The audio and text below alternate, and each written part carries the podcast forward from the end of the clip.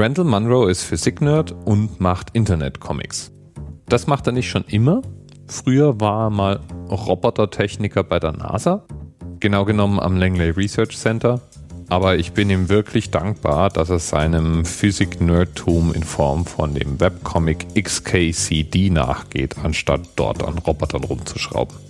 XKCD, falls du es noch nicht gesehen hast, unbedingt, unbedingt, also ich meine unbedingt anschauen, sind Strichmännchen-Comics, aber sehr intelligente, moderne, wissenschaftliche Strichmännchen-Comics. Mit einem ausgeprägt bissigen Sinn vor Humor. Diese Comics beschäftigen sich mit allem Möglichen. Mal Religion, mal Politik, mal Technik, ziemlich oft Technik, mal Physik, mal irgendwelche augenzwinkernden Anspielungen. Großartige Serie. So wie auch alles andere, was ich bisher von Randall Munro gesehen habe. Eines der Bücher von ihm, das ich im Regal stehen habe, ist What If. Und What If ist sozusagen die papiergewordene Sammlung eines Internetblogs, das er pflegt, in dem er auf zunächst mal abstrus scheinende Fragen versucht Antworten zu finden.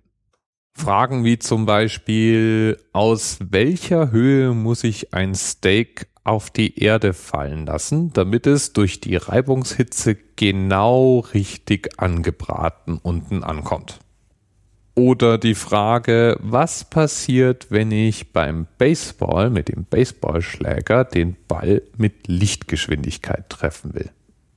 Ja, und auf Seite 143 in diesem Buch, das heißt übrigens What If, beschäftigt sich Randall mit der Frage, wie viel Energie kann Yoda produzieren? Wenn wir ihn also dazu überredet bekommen, seine Macht dafür einzusetzen, Energie zu gewinnen. Wie viel wären das? Was kann er denn so? Also schauen wir es uns mal an. Yodas größte Leistung in den Filmen findet statt, wenn er in einem der Originalteile Lukes X-Wing aus dem Sumpf hebt. Soweit man das physikalische Bewegen von Objekten anschaut, ist das auch allgemein der größte Einsatz der Macht. Niemand hebt etwas so Schweres, Großes in diesen Teilen hoch. So, nehmen wir also mal an, das wäre der maximale Durchsatz, den Yoda hinbekommt. Dann müssen wir uns jetzt angucken, wie schwer ist das Ding, das er hebt, wie hoch hebt das und wie viel Erdanziehung wirkt auf das Objekt. Daraus lässt sich nämlich die Energie berechnen, die es braucht, um dieses Objekt zu heben.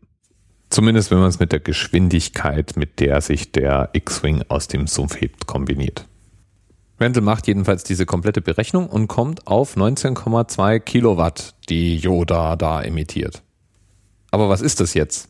Um es mal greifbarer zu machen, das ist in etwa 25 PS. Das entspricht also ungefähr dem, was ein Smart mit Elektromotor hat. Zu der Zeit, als Randall diesen Artikel schrieb, hätte man in den USA ungefähr zwei Dollar pro Stunde ausgeben müssen, um in etwa die Energie dem Stromnetz zu entnehmen, die Yoda da produziert hat. Aber irgendwas hochheben ist natürlich auch nur die halbe Miete. Da gab es ja noch diese andere Szene, in der der Imperator Luke mit seinen Fingerblitzen grillt. Das muss doch auch irgendwas wert sein, oder? Ja, ähm, würde man jetzt Tesla-Spulen bauen, die ungefähr genauso aussehende Lichtbögen produzieren, dann würden die in etwa 10 Kilowatt Energie ziehen. Das kommt einem jetzt vielleicht gar nicht mal so viel vor. Es liegt daran, dass Tesla-Spulen mit kurzen, sehr, sehr kurzen Impulsen arbeiten.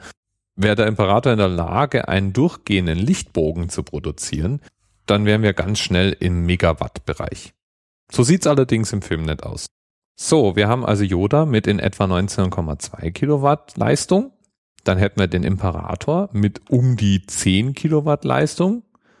Was ist denn mit Luke selber? Da gibt's ja diese Szene, in der er den, das Laserschwert sozusagen in seine Hand hebt. Da schreibt Randall, ist es ein bisschen schwieriger zu schätzen, aber er hat sich das im Film ganz genau angeguckt und kommt, wenn er das großzügig rechnet, auf ungefähr 400 Watt. Und das wäre natürlich nur ein Bruchteil von dem, was Yoda da produziert hat. Und er musste es auch nur einen Bruchteil einer Sekunde produzieren. Das kann man also auch nicht wirklich vergleichen. Das heißt also, Yoda wäre die beste Energiequelle, wenn wir ihn denn einsetzen würden. Was aber verglichen mit den zwei Terawatt Stromverbrauch der Erde natürlich irgendwie relativ dünn ist und ungefähr einen Bedarf von 100 Millionen Yodas erzeugen würden, die für uns Energie erzeugen müssten. Aber so stellt Randall zum Schluss fest, und damit hat er eindeutig recht, die Energie wäre definitiv grün erzeugt. Bis bald. TMRS 10, 9, 8. The experience of 47 individual medical officers. Was hier über die Geheimzahl der Illuminaten steht. Und die 23. Und die 5. Wieso die 5? Die 5 ist die Quersumme von der 23.